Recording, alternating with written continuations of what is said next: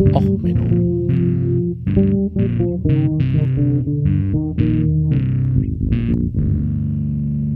Der inkompetente Podcast über Dinge aus Militär, Technik und Computer, die so richtig in die Hose gingen. Hallo, herzlich willkommen zu Och Menno, dem Podcast für alles, was in Militärtechnik und sonst wo so richtig in die Hose geht. Ja, heute mit einer weiteren Kriegstagebuchfolge Ukraine. Naja, an sich eigentlich einer Industrieshow. Also es gibt einfach, zurzeit tut sich so einiges. Also das erste Story, die ich euch in die Shownotes packe, ist, dass in Ulm eigentlich eine gute Kooperation zwischen Zivilgesellschaft und Hackern existiert und Machern und Programmierern und so, die so gut funktioniert, dass jetzt die Stadt Ulm den Namen des Vereins ins Markenrecht eingetragen hat und dort jetzt ein Streit entstanden ist um das sogenannte Verschwörhaus.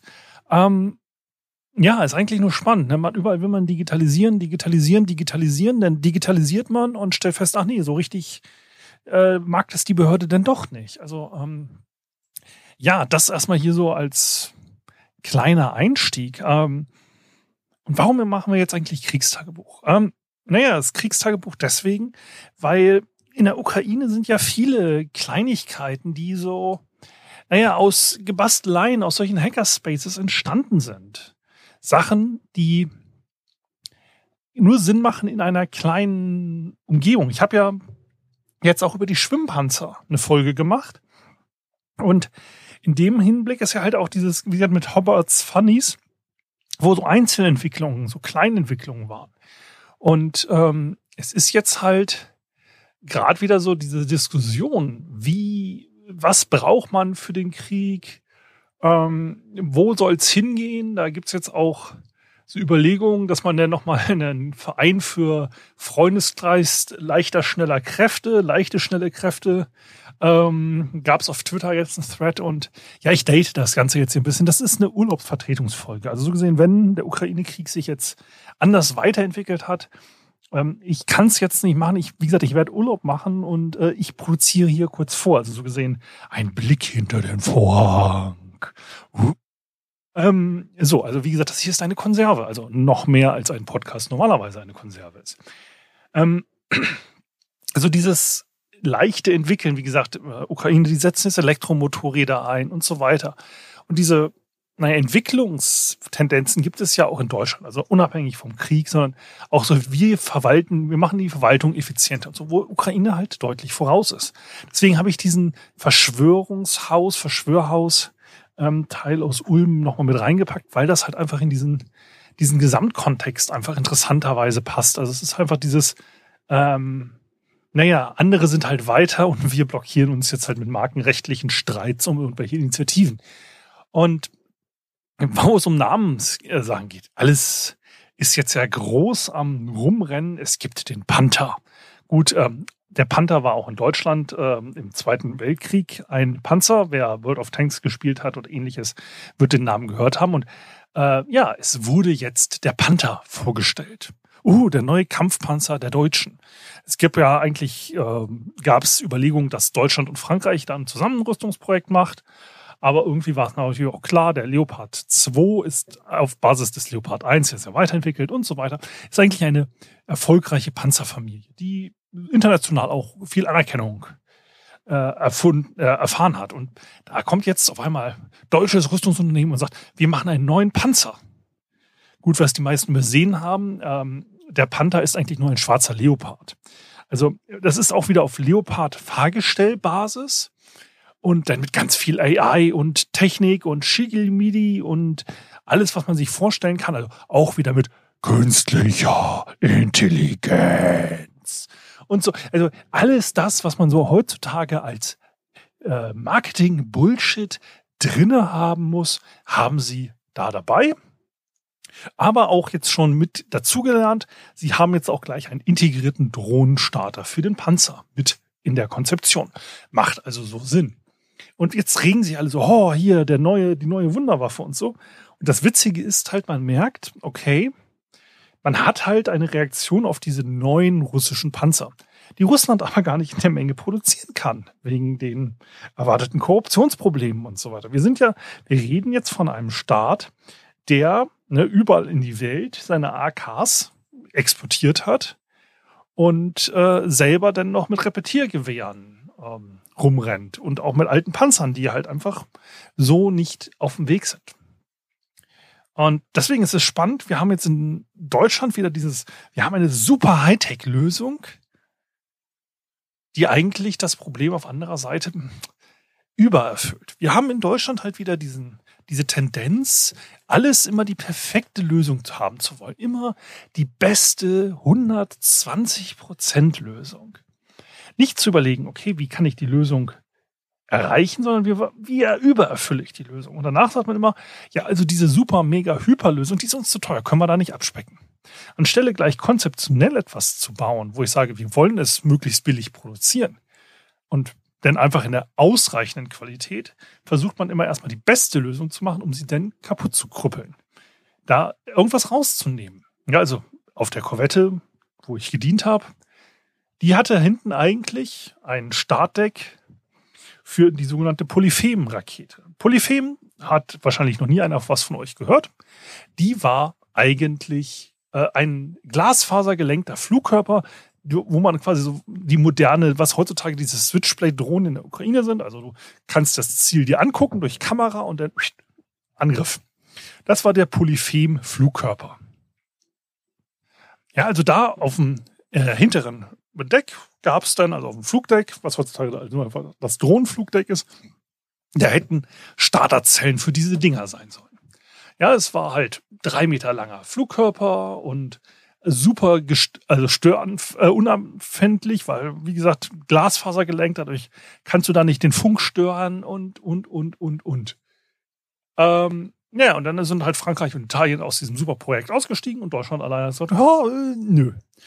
So, und ähm, naja, es mehrere solche Sachen sind dann halt auf der Korvette, sind, wir haben immer ganz viel Platz für Sonder, super tolle Systeme, die nicht gekommen sind. Die Drohne, mit der sie halt 2007, 2008 rum experimentieren, ist nicht gekommen. Wir haben jetzt im Jahre 2020 oder 2021 kam endlich die Drohne.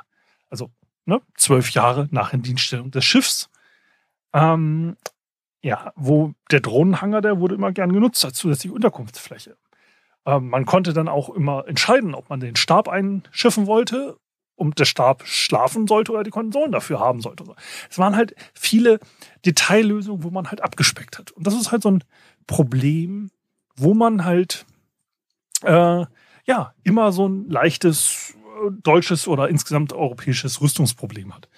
Ähm, und jetzt hat man halt den Fall, die haben in Russland haben sie einen super, super tollen Panzer vorgestellt und Deutschland entwickelt ein Gegenmodell. Dass die Russen dieses Modell gar nicht äh, in Stückzahlen liefern und so weiter. Anderes Problem. Das ist die erste Story. Also wie gesagt, ihr werdet in den Nachrichten sehr viel über den Panther gehört haben, wenn ihr diese Folge hört. Wie gesagt, ähm, das andere Ding ist, die Russen, die haben jetzt ein Starlink-Terminal erobert. Also, und damit ist jetzt die Ukraine zum Tode verurteilt. Also die russische Propaganda sagt halt, ja, jetzt können sie jeden, der Starlink nutzt, töten. Und dann haben sie jetzt diese Führungsunterstützung, äh, die sie ja so haben in der Ukraine mit diesem super tollen ähm, Geoinformationssystem, womit man ähm, Batteriefeuer, also von ähm, Artillerie anfeuern kann und so. Das ist jetzt alles der gehört der Vergangenheit an, diese Special Forces, die so schnell rumfliegen, weil jetzt haben sie Starlink. Jetzt haben die Russen Starlink und mit, dadurch, dass sie jetzt ein, ein Gerät davon erobert haben, da können sie jetzt, da ist jetzt der Krieg zu Ende. Also ab sofort ist verloren. Ukraine hat verloren. Sie wissen es noch nicht, aber jetzt hat Russland den Schlüssel zum Erfolg. Und genauso wie diese ersten Sachen mit, oh, wir haben hier irgendwie da sind Panzerfäuste äh, und Javelin-Missiles und so erobert worden. Ja, das passiert im Krieg. Das ist eine Sache, die passiert in einem Krieg, dass der Gegner das eigene Equipment kriegt. Das ist so das Problem, wenn man eine Schlacht verliert, dann räumt man hinter sich selten auf. Das heißt, das passiert, dass der Gegner irgendwie Hardware in den Griff kriegt. Daher kommt ja auch die ganze Kryptographie, die Grundprinzipien der Kryptographie. Ja, also Kerkhoffschen Prinzipien, also Kerkhoffs Maxim nach Auguste Kerkhoff, ähm, der war bei der preußischen Armee. Und der hat gesagt, eigentlich, man hat ja früher immer so gesagt, okay, das Verschlüsselverfahren muss geheim bleiben. Also wenn der Gegner die Methode kennt, wie ich etwas verschlüssele, dann kann er es entschlüsseln. Und der hat gesagt, nee, das ist eigentlich egal. Du solltest dem Gegner im Idealfall sagen können, hier, genau das habe ich mit meinem Schlüssel, äh, meinem Geheimmaterial gemacht. Das ist genau das Verfahren. Aber der Schlüssel, der bleibt geheim. Ne, die sechs Grundsätze, das System muss im Wesentlichen unentzifferbar sein, also geheim bleiben. Äh, das System selber darf keine Geheimhaltung erfordern. Das ist der zweite. Das ist nämlich dieses immer und ein System muss transportabel sein, telegrafisch und so weiter, einfach anwendbar, interessieren alle kann. Aber die meisten haben immer dieses Gefühl, oh, ich muss alles, was ich mit Sicherheit mache, geheim halten. Ich muss das jetzt, ne, Security by Obscurity. Das hast du immer so dieses, dieses Ding, was da viele auch in Firmen machen. Oh, wir müssen geheim halten, dass wir jetzt einen Antivirus Software eingekauft haben. Ui, ui, ui. Muss geheim bleiben. Muss, muss, das ist. Also, nee, scheiße auf. Das kannst du offen, das kannst du auf deine Werbung draufschreiben. Gut, es werden nicht alle auslachen, dass du jetzt Norton Antivirus eingekauft hast, aber äh, das, das ist eigentlich, ja, es ist halt immer schwierig, irgendetwas geheim zu halten, wenn auch der Gegner aktiv versucht, dich anzugreifen. Ne? Also wenn du es wird immer wieder einen Fehler geben. Es gab ja dann auch die Enigma, die dann erobert wurde. Da gibt es ja ganze Filme über U-Boote, die erobert werden und so weiter. Aber das Interessante ist eigentlich nicht die Enigma, das ist das Schlüsselbuch, das daneben lag. Ähm, und das ist halt genau der Punkt. Du darfst halt so Schlüssel und so, die natürlich musst du zerstören. Und jetzt gehen wir mal auf den Starlink. Jetzt gucken wir uns das Ganze doch mal aus Ingenieurssicht an. Die Russen sagen, ja, ein Starlink-Terminal sendet seine eigene GPS-Position. Gut, das macht auch erstmal als Ingenieur soweit Sinn, weil äh, Starlink hat sehr viele Satelliten im Umf um, äh, Umlauf. Du musst wissen, wo dein Teilnehmer ist, damit du den richtigen Satelliten da mit der Antenne ausrichten kannst, damit der im Überflug den Satelliten äh, Internetzugang zur Verfügung stellt. So, deswegen hat ja Starlink auch ein Phased Array, dass die halt diesen, äh, dass du die äh, Schüssel gar nicht so gut ausrichten musst, sondern wenn der Satellit über dich drüber fliegt, dann richtet die Antenne selber aus. Also Phased Array ist halt das, was auch in diesen modernen Militärradaren und so drin ist. Das heißt, du hast ganz viele Einzelantennen nebeneinander. Und wenn zwei Antennen nebeneinander sind, stören die sich, wenn die senden. Jetzt kann ich aber mit einem Computer diese Störmuster genau so ausrechnen, dass wie ich früher mit einer Schüssel, ne, ihr kennt hier so die Parabolschüssel vom Satelliten, das ist ja so gemacht, dass diese Schüssel selber so eine Richtwirkung hat. Jetzt kann ich aber durch die Störeinflüsse der einzelnen Antennen, durch Überlagerung und so, kann ich jetzt quasi dieses Antennenrichten selber machen. Weil jede Antenne hat also so eine Hauptkeule und dann hast du halt auch Nebenkeulen, wo was abgestrahlt wird, wo du was empfangen kannst und so. Und so wird ja auch in der ELOK aufgeklärt. Das heißt, du hast nach Möglichkeit, wenn das Radar sich irgendwo ausrichtet, dann ist natürlich derjenige, der angestrahlt wird vom Radar, kriegt das mit. So, ne, das ist wenn du da einen Fänger dafür da hast, kriegst du mit, okay, das ist diese rote Leuchte, die man im Film kennt. Äh, äh, äh, ne, hier, ich wurden aufgeklärt. So, und jetzt im Normalfall gibt es noch eine Keule, die nach hinten rausgeht aus so einer äh, Antenne. Das ist einfach durch die Geometrie. Hinten ist wahrscheinlich auch ein bisschen schwächer noch als nach vorne. Ähm, deswegen sollte man übrigens auch nicht direkt neben Radarschüsseln und so stehen. Da wird man gekocht. Und dann gibt es noch zur Seite meistens noch ein bisschen was und äh, dann so natürlich dazwischen auch. Also die strahlt so in alle Richtungen in unterschiedlich großer Stärke. Dadurch hast du so Richtdiagramme und so weiter, was es so gibt. Und jetzt mit so einem Phased Array kann ich halt meine Keulen und so weiter aktiv steuern durch den Computer. So, das heißt, okay, ja, ich muss meine GPS-Position äh, wahrscheinlich senden, damit äh, der Satellit mich gut versorgen kann. So, jetzt kann ich natürlich sagen, ja, wenn die Russen das jetzt rauskriegen, dass, wie die das senden, dann können die natürlich sofort auf die GPS-Position Rakete schießen oder Artillerie oder so und dann ist das gefährlich. Ja, das ist gefährlich. Das macht auch Sinn. Allerdings, ähm, erstmal muss man wissen, was macht Starlink. Also Starlink äh, ist eine Satellitenschüssel, mit einem dazugehörigen Access Point, der die ganze Software-Geschichte auch macht, der diese ganze Steuerung auch der Satellitenschüssel macht. Dieser Access Point stellt dir je nach äh, Terminal, ältere Terminals hatten ein Ethernet-Kabel oder halt ein WLAN. Ich weiß nicht, welche Sachen die jetzt in der Ukraine zur Verfügung stellen. Also ich würde als Militär bevorzugen, dass ich einen Ethernet-Anschluss habe, anstelle dass ich hier Starlink Free Wi-Fi aufmache. Gut, hat natürlich Vorteile. Äh, beides hat Vor- und Nachteile. Ne? Also klar, ein WLAN kann ich auch auffangen. Ne? Ich meine, ihr kennt das Prinzip, wenn ihr durch eine Stadt geht. Hier freies WLAN, da ein WLAN, da ein WLAN. Das kann ich natürlich auch als Gegner machen. Das heißt, so eine WLAN-Position kann ich leichter einpeilen. Auf der anderen Seite muss ich natürlich mit dem WLAN nicht direkt neben der Satellitenschüssel sitzen. Ne? Dafür hat man ja WLAN, da kann man sich bewegen. Genauso gut kann ich natürlich mit dem Ethernet-Kabel auf eine 100 Meter Trommel da mein Satellitenterminal ähm, irgendwo auf dem Feld stellen. Und dann lasse ich äh, Fritz den äh, Kabelträger. Okay, ähm, wer, ob er es wer macht, kennt den Comic. Äh, da gab es auch immer diesen Kabelträger. Ähm, italienischer Comic, glaube ich. Ähm, der wurde auch mal gern beschossen. Aber wie gesagt, so ein, ne, lässt einen Kabelträger losrennen, 100 Meter Ethernet-Kabel, hast auch Internet in deiner Stellung. Und wenn der Russe auf dein Terminal ballert, gut, ist das Terminal kaputt, aber er hat dich nicht getroffen. Also so gesehen ist das kein großes Problem.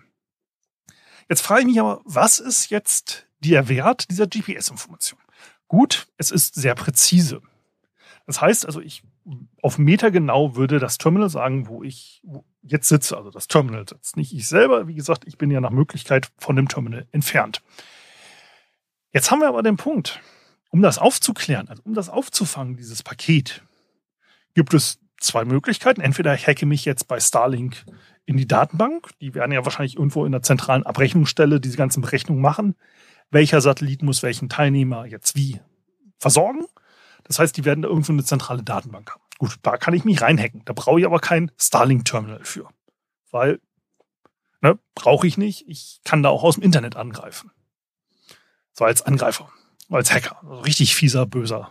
Ne? Oder ich kann das GPS, also dieses Signal selber entschlüsseln, was der da sendet, und kann dann aus diesem abgehörten Signal die GPS-Position rausdröseln. gut, kann ich machen. Das ist ja im Deutschen, äh, äh, in Deutschland auch passiert, im Zweiter Weltkrieg. Die Wetternachrichten, U-Boote und so weiter, die wurden ja auch entschlüsselt und da wusste man, wo ist das U-Boot. Also ja, funktioniert. Aber auf der anderen Seite, so ein Starlink-Satellitenbeam, äh, der ist sehr gerichtet. Das heißt, durch diese Phased Array Technik habe ich einen sehr gerichteten Strahl, der in den Weltraum geht. Das heißt, ich müsste jetzt einen ELOCA-Aufklärungssatelliten selber über der Ukraine äh, stationieren. Gut, das werden die Russen vielleicht gemacht haben. Vielleicht haben die so einen Satelliten gerade im Orbit, der abhören kann. So, jetzt müsste ich also abhören, dann müsste ich das Signal entschlüsseln. Das wird wahrscheinlich, ich, wie gesagt, ich habe Starlink, ich habe euch, hau ich ein paar, die Shownotes ein paar auseinander, Schraubvideos und so. Aber ich vermute mal, die werden einfach moderne Kryptographie verwenden. Ne? Also so, was man so heutzutage will, AES oder äh, Triple DES oder so. Naja, wahrscheinlich ein bisschen was moderneres, aber ähm, ja, die werden halt irgendeinen Verschlüsselungsalgorithmus nutzen. So, dieser Verschlüsselungsalgorithmus sorgt dafür, dass das Entschlüsseln ein bisschen schwierig ist. Das heißt, man muss jetzt also erstmal eine moderne Kryptographie knacken, also sowas, wo ich Banking-Software drüber laufen lasse, wo ich alles mögliche andere drüber laufen lasse. Wenn ich sowas knacken kann, ist das Letzte, was mich interessiert, irgendein russischer oder ukrainischer, das werden ja die Ukrainer sein, irgendein ukrainischer Artilleriekommandant, der da mit seinem Starlink-Terminal nach Hause telefoniert. Wenn ich moderne Kryptographie brechen kann, dann habe ich viel mehr Daten, die ich rausziehen kann, als so eine blöde GPS-Information. Das heißt, wenn ich also jetzt moderne Kryptographie, die Starlink wahrscheinlich im Einsatz hat, knacken kann, ja, und dann erstmal noch die weiteren Voraussetzungen habe. Ich habe einen Satelliten, der die Emissionen abhören kann, kriege das in Echtzeit runter, schnell genug, dass ich dann diesen Algorithmus auch so schnell knacken kann, dass ich da bei einer Einheit, die meinetwegen zehn Minuten auf einer Stelle bleibt, um dann ihre Feuermission auszuführen, dass ich das innerhalb von zehn Minuten top of the shelf Kryptographie knacken kann also mit der ganzen Kette. Ich habe Satelliten im Orbit, sende das runter an mein KGB-Hauptquartier und kann es dann so schnell entschlüsseln, denn so schnell noch eine Feueranweisung geben, zack, hier angreifen. Wenn ich so gut bin, dann brauche ich eigentlich das Starlink-Terminal nicht. Was sie jetzt hier feiern, dass sie das irgendwie physikalisch in den Händen halten. Weil das ist ja die ganze Software, die dahinter läuft. Natürlich kann ich jetzt, wenn ich das physikalische Terminal in der Hand habe, besser ausrechnen, wo sind die Nebenkeulen, wo kann ich eventuell äh, eine Elocar-Komponente, also auf dem Boden, eine elektronische Kampfaufklärungseinheit stationieren, dass die da vielleicht eine Nebenkeule abkriegen und so weiter.